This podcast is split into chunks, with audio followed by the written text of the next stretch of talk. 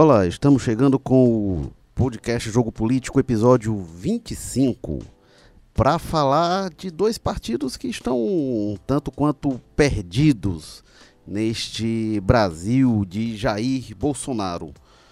Durante duas décadas e meia, praticamente, é, PT e PSDB se dividiram como as principais forças políticas no país, se alternaram, só eles chegaram ao segundo turno de eleições, mas isso mudou desde a eleição de 2018 e o PSDB tende a encontrar um novo caminho, procura qual postura irá assumir ao fato, ao passo que o PT está tentando se encontrar, encontrar um rumo na oposição, que forma de fazer oposição, enquanto tem uma, enfrenta uma disputa também nesse campo de, de esquerda que tem como principal é, candidato a ocupar o espaço do PT Ciro Ferreira Gomes.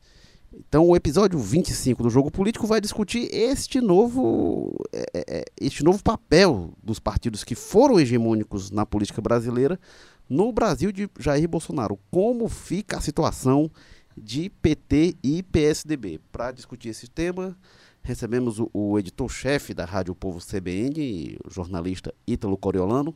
Tudo bem, Ítalo? Olá, Érico. Olá, ouvintes. E o Igor Cavalcante, repórter do O Povo Online. Olá, Igor. Olá, Érico, Ítalo, ouvintes. Bom, e, né, é, nesta semana, o senador Tasso Gereissati afirmou que não vê o PSDB no, no governo Jair Bolsonaro, que tem uma uh, concordância, na opinião dele, pontual em relação à reforma da Previdência, mas que não é, não significa adesão ao governo Jair Bolsonaro, mas essa não é. A postura que a gente vê, por exemplo, de João Dória, que é hoje o Tucano em principal posição, é governador do estado de São Paulo, governador do maior estado do país, é um grande entusiasta da reforma da Previdência, mas que mais do que isso, ele durante a campanha foi um grande entusiasta do Jair Bolsonaro ele, para se eleger governador de São Paulo numa disputa acirradíssima contra Márcio França, se apegou muito ao Bolsonaro por um lado e tentou ao máximo associar o Márcio França ao PT, o Márcio França que é do PSB. Então, é, Ítalo, essa situação do PSDB em relação ao governo Bolsonaro, será que esse apoio fica só mesmo na reforma da Previdência?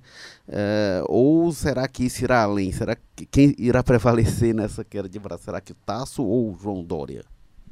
É, a preço de hoje, quem tem mais força no PSDB, até pelo cargo que ocupa, né, governo principal, estado do país, é João Dória, né, que já foi também prefeito da capital.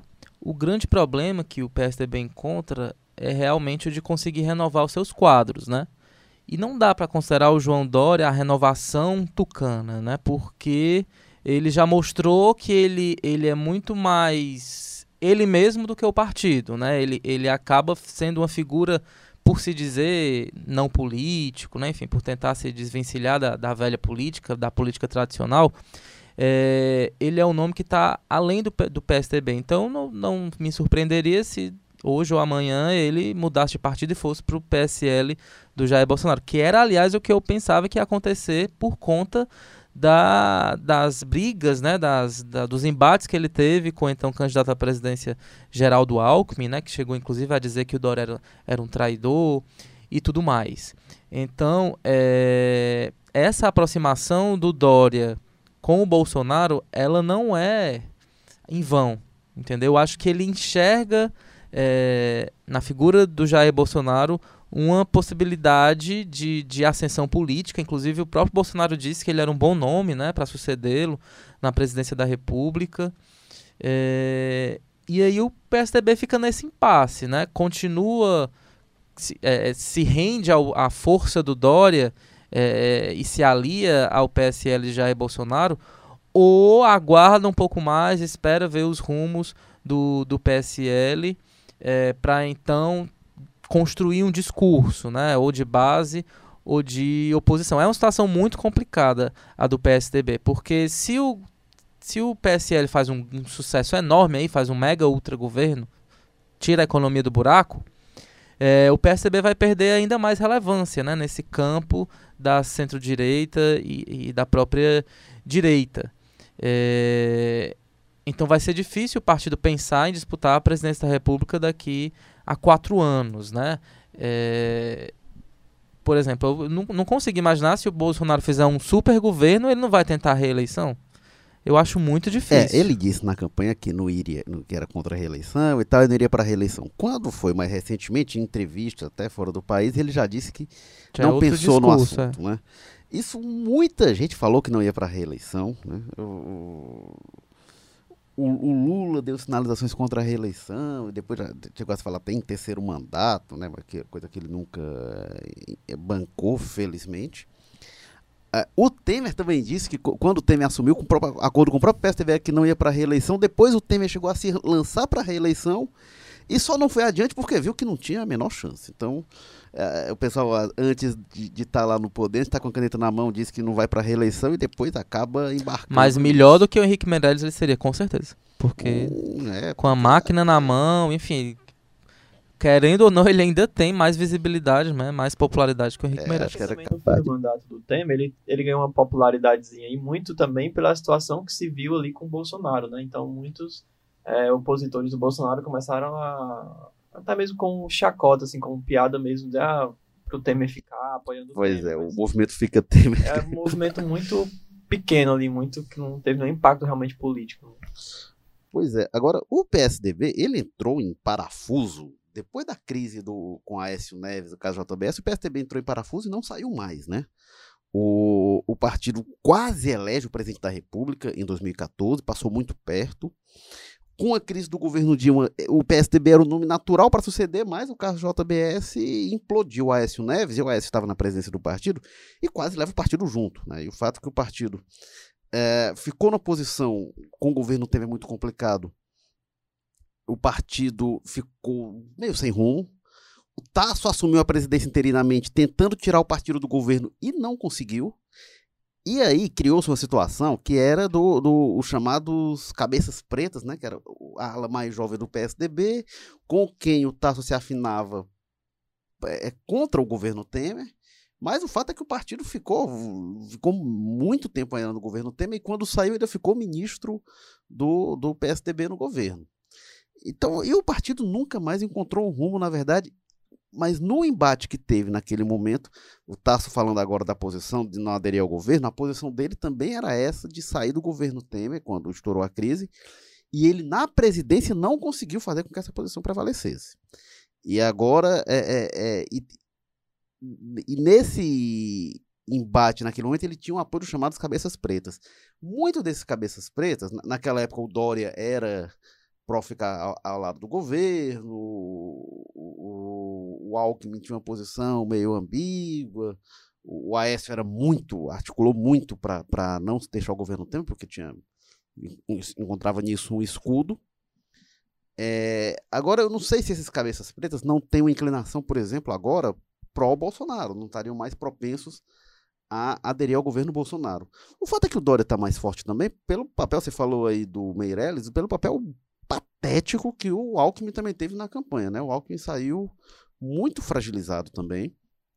E aí, José Serra, enfim, toda a velha ala tucana tá muito desgastada, tá muito fragilizada.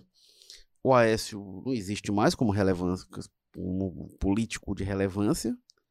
E aí o, o, o Dória realmente vai tomando de conta.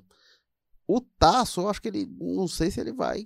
Até que ponto essa posição dele vai prevalecer, ou se a gente vai ver o PSDB realmente desembarcar no governo Dória. E aí, voltando ainda mais, assim, o PSDB ele surge com uma dissidência de centro-esquerda dentro do PMDB. Isso nos anos 80 ainda, no governo Zé Sarney. E o PSDB ele tinha uma aproximação com o PT, quase que o, a eleição de 94, se não é o plano real, a tendência era PT lança Lula presidente em aliança com o PSDB, provavelmente o vice chegou a ter um acordo em torno disso, o vice seria Tasso Gereissati. Então, o PSDB era esse partido de centro-esquerda. O Tasso estava nessa época, o Tasso tem essa memória. aderir ao governo Bolsonaro, assim, o que acontece? Quando o Fernando Henrique se elege, o PSDB se compõe com o PFL e vai mais para centro-direita. Seria largar totalmente a perspectiva de centro-esquerda social-democrata do velho PSDB e aderir a realmente uma plataforma de direita. Né? Isso é que eu acho que é o dilema do PSDB, que não é o dilema do Dória. O Dória entrou na política partidária muito recentemente, não é o dilema do Dória. Né? Eu acho que vai ser interessante ver o, o futuro do PSDB se desenhar. É, é, é, realmente vai ser o momento de, de o PSDB mostrar que identidade realmente ele tem, né? Qual é a, a, a força, né, que, que ideológica que o partido tem. Porque se ele for nesse casuísmo de em, embarcar na onda Bolsonaro, ele corre um sério risco também, né, de perder é, relevância, de perder força. E outro partido que eu acho que a gente deve é, destacar aqui, Érico, que pode também é, é, ser um risco para o PSDB é o novo do João Dória, né? Que foi a primeira eleição que ele disputou. João Amoedo. João Amoedo, desculpa. Do João Amoedo, que é, a primeira eleição que ele disputou teve um bom percentual de votos, né? E ele aparece realmente como uma alternativa de direita, né? Com com um perfil mais ético, né? Não está metido com nenhuma corrup... nenhum esquema de corrupção, e né, formado por empresários. Com essa pauta liberal conservadora, ele dialoga Isso. de forma mais ideológica Isso. mesmo, né? De uma forma, o PSDB durante décadas de, de poder, de acertos, de erro, de fisiologismo, de corrupção, enfim, o PSDB ficou muito desgastado, né? Então o novo realmente pode ser um, um, uma ameaça nesse campo político, né? E é um partido que tem feito sinalizações, o Amoedo deu declarações sobre isso, né? Muito, dire... muito favoráveis ao Bolsonaro, né? O novo já adere a, a se o PSDB tem esse histórico de centro-esquerda, o novo já se assume como centro-direita sem muito problema e já é, é, é, é isso mesmo e já entra nessa plataforma. Porque o eleitorado do PSDB talvez sempre, talvez há muito tempo seja esse eleitorado de centro-direita, né? Embora o PSDB tenha essa memória de centro-esquerda, talvez esse seja o dilema. Agora, uma coisa também para destacar é que a história do PSDB, o PSDB sempre foi um partido de cacique. E, sobretudo, de caciques paulistas. O Tasso, em algum momento, se meteu ali para dar um palpite, mas tinha que se compor com os paulistas para ter apoio. Tinha entendimento com Mário Covas, enfim. O Aécio Neves, em outro momento, acende, e aí é, é um acordo com Goiás lá, enfim. E aí o Aécio ganha até um peso de Minas, mas o PSDB é um partido da Avenida Paulista, um partido que os caciques dali, e aí o grupo de Fernando Henrique, Alckmin, Serra, esse pessoal, é que dita os, os rumos do partido. Esse pessoal não engole o Dória até porque o Dória deu, deu algumas rasteiras, enfim. Então vai ser interessante ver até que ponto o PSDB mudou nesse sentido, até que ponto alguém chegando para tentar, é, é, é, com mais poder, com a força do governo do estado de São Paulo, vai conseguir influenciar os rumos do partido, até que ponto os velhos caciques vão segurar e dizer, não, é para cá mesmo, esse partido a gente vai manter a linha. Porque o Fernando Henrique, principalmente, o Fernando Henrique já está com idade avançada, né? Agora, é bom dizer que o, o desentendimento do Fernando Henrique com o Bolsonaro, o Bolsonaro fez uma posição violenta ao Fernando Henrique. O Bolsonaro, entre Fernando Henrique e Lula, defendia Lula. E chegou a defender pena de morte para o Fernando Henrique quando o Fernando Henrique estava no poder. Né? É, é uma coisa desse nível. Então, não sei se, se o PSDB realmente aderir ao governo. Olha, não sei se vai ter que ser por cima do cadáver do Fernando Henrique. Embora se, se o PT, o Fernando Haddad, forçou muito, tentou que o Fernando Henrique declarasse apoio ao Haddad, ou pelo menos voto contra o Bolsonaro na campanha, e mesmo com esse histórico, o Fernando Henrique não fez isso. Né? É, o, o que me estranha do que você está falando, Érico, é realmente que não haja realmente um racha definitivo, que não haja uma saída eu, eu esperei até que logo depois da, da, da eleição, por aí mais ou menos. É, mas não, é uma coisa que permanece, porque teve aquele racha, como você tinha falado, com o Aécio, é, que desgastou muito a imagem é, do partido, assim, você via muito a, a, o Tasso nessa história toda, ele acabou deixando para lá, e, enfim, é, o Aécio interveio para é. tomar. O, o, o Tasso estava interinamente, o Aécio interveio para tirar o Tasso da presidência e depois entregou foi. de novo. Foi. É, e agora vem a história com Dória, que foi extremamente desgastante, eu imagino que internamente, principalmente por, por causa disso. Assim, eu acho que é uma das coisas que marcam mais é, o partido mesmo, o Fernando Henrique, é essa história com o Bolsonaro, que ele falou palavras pesadas realmente, assim, é, coisa de, é, de morte mesmo, de tortura, se não me engano, era uma coisa assim. Era, falava de, de, de execução, alguma coisa é, assim. Eu acho que de início, para o PSDB, o que ele deve fazer é realmente apoiar a reforma da Previdência em si, que é uma bandeira do partido já há, há muitos anos, de uma forma que não é, é, transpareça um, uma aliança com o PSL do Jair Bolsonaro. Porque é um risco muito grande se aliar, né, entrar na base, né, porque é um governo, como o próprio Tassi falou na entrevista publicada ontem pelo Estadão, que bate cabeça toda hora, muito confuso, você não vê um, uma linha mestra de atuação. O próprio presidente ficou aí quase um mês afastado, né, por conta da, da nova cirurgia. Então, é melhor o PSDB se afastar um pouco dessa confusão, observar de fora é, e daqui a um ou dois anos traçar a sua estratégia política, né? Determinar qual, vão, qual vai ser seus rumos. E pro lado do Dória, o que sustenta esse capital político dele é duas coisas. O, o, a ideia do antipetismo e a história da nova política, que ele é um político que entrou recentemente, né? um empresário, basicamente. É, e ele continuar no PSDB, junto com os tucanos, traz muito essa ideia de velha política, os, os políticos clássicos e tal. Não sei o quanto isso acaba vai acabar sendo interessante ou não para ele. Eu imagino que a tendência realmente seja que ele deixe o partido aí, mas é uma coisa que está é, o Dória, eu acho, eu acho que o Dória não deixou o partido porque ele viu a perspectiva muito concreta e muito palpável de tomar o partido para ele. E essa é a questão que vai saber se os caciques até que ponto vão deixar, até que ponto não, até que ponto eles vão conseguir resistir a alguém que tem o governador de São Paulo, que essas coisas, em última instância, vão se definir em convenção. E aí, se tiver uma massa de filiados com Dória, não vai ter muito jeito, mas ele tem uma máquina muito poderosa do governo de São Paulo. Só, só é. Agora, eu, eu desconfio muito, assim, da, da postura do Dória. Ele tá todo aliado agora com, com o Bolsonaro, mas eu não não vejo assim essa, essa aliança permanecer caso ele coloque como prioridade na vida dele ser candidato à presidência da República e o Bolsonaro não, não abrir mão da reeleição. Né? Eu acho que tem esse momento que ele precisa do governo federal, porque ele precisa de ajuda, precisa de verba, precisa realmente é, é, do apoio da União para tocar o governo dele. Né? Então, esse oportunismo ele vai aproveitar até onde der, como ele fez com o Temer. Porque quando o Temer assumiu a presidência, Ave Maria, o melhor presidente do mundo, vem cá Temer, a reunião toda hora, fora PT e não sei o que. Chegou mais na reta final, o discurso já era outro, né? Ele já tentou se afastar justamente pela baixa popularidade do Temer. Então ele vai ficar aí de mãos dadas com o Bolsonaro até onde der, né? Justamente porque ele precisa de, de, de verbas que vêm da União e no momento certo ele, ele pode, acredito que vai fazer isso, mudar a postura se os planos dele for, é, forem é mesmo disputar a presidência. É a gente lembrar, o Dória ele foi turbinado pelo Alckmin, ele foi, na verdade, criado como político pelo Alckmin para disputar a prefeitura de São Paulo em 2016, comprando uma briga enorme dentro do partido.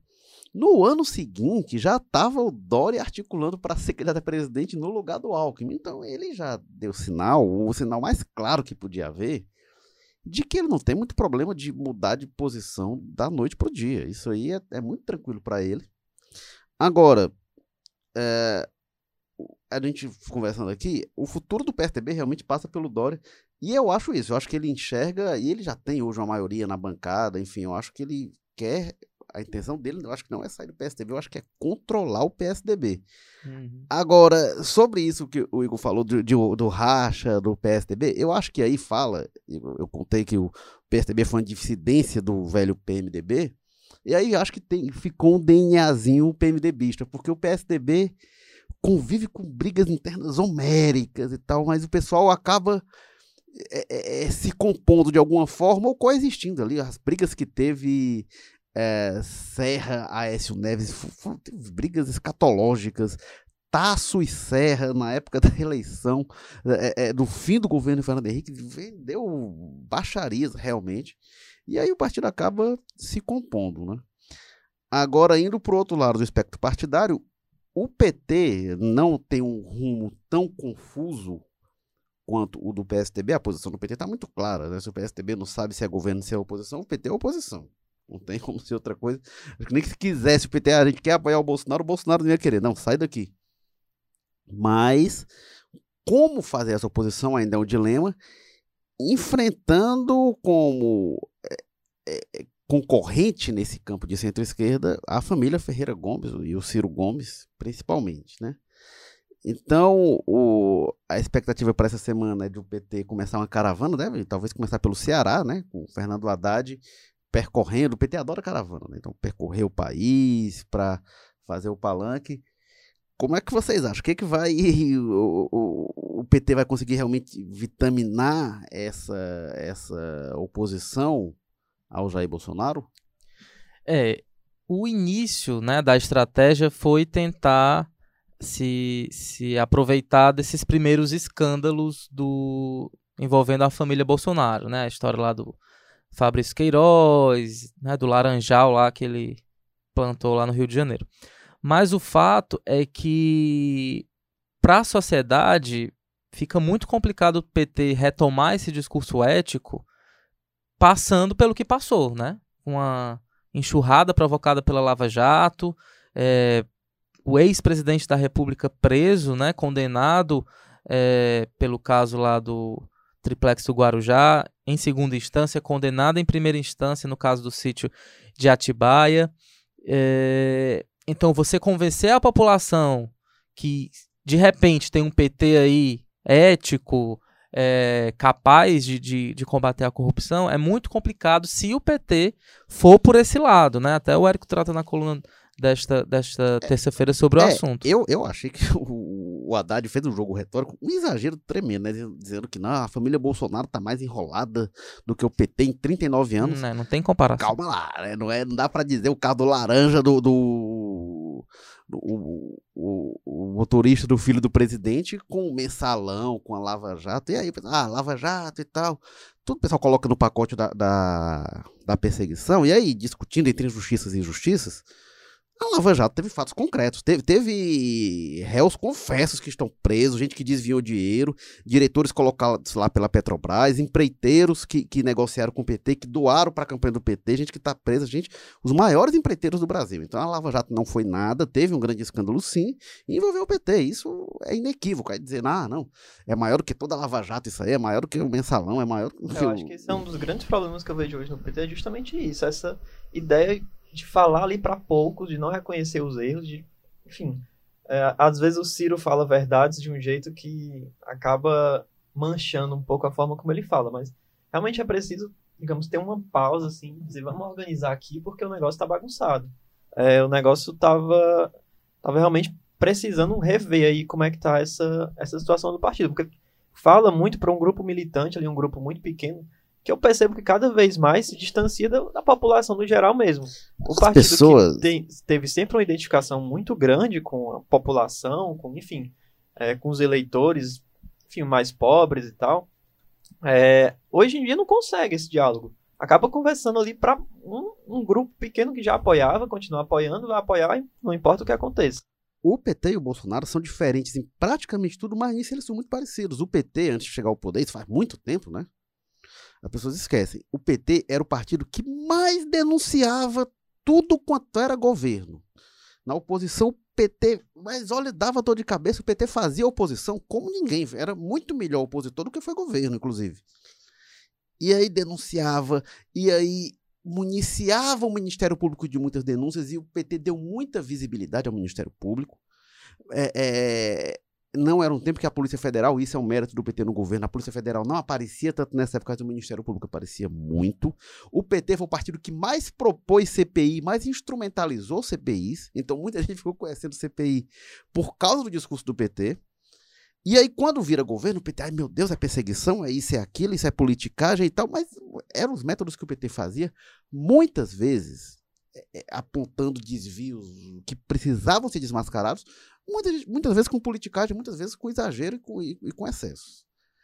O Bolsonaro é a mesmíssima coisa. O Bolsonaro, até ano passado, Ave Maria. Se esse escândalo agora do Queiroz era com o filho do Lula, com o filho da Dilma, com o filho do Haddad, é, é muito fácil saber o que, é que o Bolsonaro estaria dizendo. estaria gravando lá vídeo no Facebook, é, é, tem que ver isso aí e tal.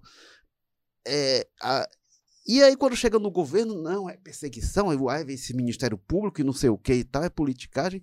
É, são, nossa, como Muda o governo, mas não muda a estratégia, é. né? E aí, esse ponto que o Igor coloca da autocrítica, o PT fica muito assim, ah, tem que fazer autocrítica, não tem? Como se fosse uma questão ideológica. Não, o PT precisa fazer autocrítica. Precisa, precisa é, é, é, fazer um pedido de desculpas público e reconhecer os erros por uma questão de pragmatismo mesmo, porque senão o PT não vai voltar a, a ter um espaço, a ter hegemonia social nesse país. Tão cedo, não. O PT não vai ganhar a eleição para presidente se não rever. Ele precisa fazer isso por um motivo eleitoral, porque as pessoas, os eleitores, não vão votar no PT. Agora, eles ficam é... no dilema, né, Érico? Porque, ok, vamos fazer essa autocrítica. Essa autocrítica necessariamente é, precisa incluir o papel do ex-presidente Lula. Roubou ou não roubou? Um sujeito. Cometeu crime ou não, comeu, ou não cometeu crime? Foi conivente ou não foi conivente? É, Porque aí... esse vai ser o marco. Ou, como é que fica? deixa-se criar essa imagem do Lula, né? Virar uma lenda Mas... presa, injustiçada e explora isso. Ou não, realmente o PT e o Lula cometeram erros, agora nós somos um novo partido, o Haddad vai reconstruir e tudo mais. Tem esses. Para qual caminho seria o melhor para o PT caminhar? É, o PT, ele já. Na época do mensalão, o Lula falou em cortar na própria carne e o PT fez um grande jogo de cena, na verdade. Né? E aí expulsou, por exemplo, o Delúbio que, ah, não, tesoureiro foi tudo esse aqui, ó. Esse tesoureiro aqui foi tudo foi ele, tá? Expulsaram o delúbio. Reconhecendo que tinha problema. Reconhecendo que tinha irregularidade. Passa alguns poucos anos, o delúbio volta pro partido. Então, assim, mostrou que. Na verdade, foi para inglês. O próprio Disseu, né? Preso, aí sai, é, já. Em relação ao Disseu, o PT nunca chegou a fazer autocrítica, né? O, o PT nunca jogou tudo nas costas do Delúbio realmente. Mas se a autocrítica for feita, vai ter que passar por Disseu, vai ter que passar por Lula. E aí eu é, é, projeto que é, é esses nomes eles podem ser âncoras para o PT. O PT vai morrer abraçado com eles. E aí até respeito à lealdade. Mas do ponto de vista do, do pragmatismo eleitoral, pode viabilizar o PT no, no longuíssimo prazo. No longuíssimo prazo. E aí a estratégia Ciro Gomes passa a fazer muito sentido. Sim. O Lula ele pode até ajudar, como ajudou, né, um candidato a chegar ao segundo turno. Realmente, se não fosse o Lula, o Haddad não tinha disputado o segundo turno. Agora, ganhar são outros 500. Isso. Perdeu para um candidato é, sem qualificação é, é, exigida para o cargo de presidente, uma pessoa truculenta, ignorante, saudosista da ditadura, né? É, é, porque realmente o, o, peso de tudo que aconteceu é, é, prejudica muito o partido em qualquer disputa. Pode ter Lula, pode ser Deus, mas não consegue vencer. Eu não vejo muita perspectiva positiva nessa história de ah, vai fazer uma caravana, vai rodar o Brasil, porque não tem uma estratégia clara do que vai acontecer, do que, do que se vai discutir, de onde vai bater. E não tem ideias novas também, né? É. Tudo, ah, vamos retomar aquilo, vamos retomar aquilo. Coisas que não deram certo. O Brasil vai foi pro buraco no governo do PT. Vai ser essa história de na questão ética, peraí, o partido acabou de sair do governo, enfim, bem manchado, né, com a imagem bem manchada. Vai ser a história do Lula injustiçado? Eu acho que já passou isso, né? Já foi a eleição inteira, já foi essa. É, tá se colocando que, que o mote central, e aí eu acho que é inteligente, vai ser reforma da Previdência. Aí eu acho que fala, dialoga com a população. Realmente, essa bandeira da ética para o PT hoje, olha, eu acho difícil de colar. Dizer, olha, no máximo tá dizendo assim, olha, o Bolsonaro que acusava a gente também é, é tudo, é tudo a mesma lama, é aquela coisa de que se colocava que ah, todo mundo faz caixa 2 e tal, aquele velho discurso, né? Não vejo muita perspectiva para além disso, não. A gente tá aí, há pouco mais de um mês, né, que, o, que teve essa mudança, entrou um novo governo e tal, a oposição, obviamente, está se estruturando, é, mas os movimentos que se deu para ver, digamos, a gente faz muito esse balanço do Bolsonaro no primeiro mês, é, mas o balanço do PT no primeiro mês, da oposição, não é muito otimista não, né? Porque a, a, os grupos de oposição que estão se formando estão excluindo o PT. O, o próprio Cid no, no Senado estava tá, articulando um e excluiu o PT. É, enfim, vários grupos estão se articulando e o PT não está neles. E a gente vê muito esse discurso de do Lula, do Lula. Não, do o PT Lula. articulou um bloco, acho que um PC do B e PSB, né? Que é, é um tradicional. Que, que, tem até um. E a, a gente não pode deixar também de falar dos tiros no pé que o próprio PT dá. A Glaze Hoffman é. ir lá para Venezuela para a posse do Maduro é um escárnio, né? Dar munição para a direita dizer, olha como o PT queria fazer realmente do Brasil uma ditadura, vai lá visitar um doido é, maluco que está destruindo o país. Que, que eles estão com pro... pouco problema e estão procurando mais, né? aí cria problema interno, porque aí é, vai o Haddad tentar rebater, aí cria um mal-estar no partido. Do PSDB, do, do PT, porque o PT não gostou não, diz que a Venezuela mesmo, enfim. Agora, essa coisa de começar as caravanas pelo Ceará, o Ceará de Ciro Ferreira Gomes, isso é por acaso, é coincidência? Ou é realmente o PT indo para esse ringue do, de, de, da disputa pela oposição, começar essa disputa no seio da oposição mesmo? É, o Nordeste já é a região onde eles têm mais força, né? Então é natural que eles viessem para cá. A escolha do Ceará pode ter também o peso do Camilo ser do PT, né? Apesar da ligação forte é, com o Ferreira Gomes. Esse aspecto, é, mas eu acredito também que seja que seja demarcação de espaço mesmo, né? Porque no primeiro turno o Ciro ganhou aqui, no segundo o Haddad ganhou porque o Camilo foi fundamental, né? Fez campanha pro Haddad em tudo que é buraco desse estado. Porque PT pelo PT, tem, podia ir para Bahia que tem mais eleitor, lá tem o Tem o próprio governador o, que é do PT também, né? O PT é mais petista do que o Camilo. Né? Teria o Maranhão do Flávio Dino, né? Do PC do bem, enfim, eu acho o, o, o Ceará acho que tem um é, eu acho que é muito simbólico, né, realmente. Menos, né? Bom, este foi o episódio 25 do Jogo Político para discutir esses partidos em crise. Cada um com sua crise, PT e PSDB, as duas forças que governaram o Brasil por mais de 20 anos, né, de, de 95 até 2016, só eles tiveram a presidência e hoje procuram seus rumos.